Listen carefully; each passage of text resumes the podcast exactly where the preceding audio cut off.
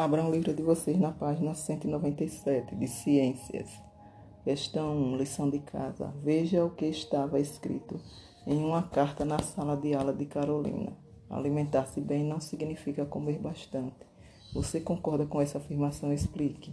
Sim, vírgula. Alimentar-se bem significa comer alimentos variados, vírgula, pois nenhum alimento contém todas as substâncias e todos os nutrientes necessários para o organismo.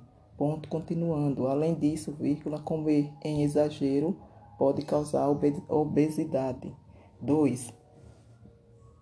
Faça o resumo do que você aprendeu sobre os alimentos orgânicos mencionados pelo menos três de seus benefícios. Alimentos orgânicos são aqueles cultivados sem adição de agrotóxicos ou fertilizantes químicos.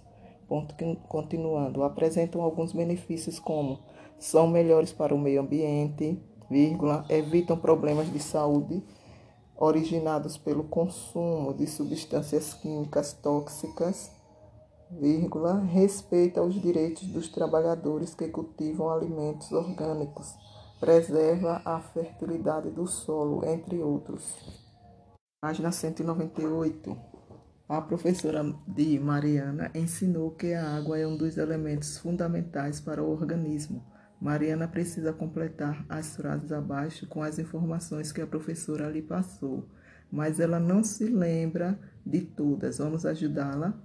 A água é importante para o organismo. Devemos ingerir no mínimo 2 litros de água por dia, pois eliminamos cerca de 2 litros de água pelo suor, pela urina, pela respiração e pelas fezes. Consumimos água não apenas quando a bebemos, mas também quando ingerimos alimentos.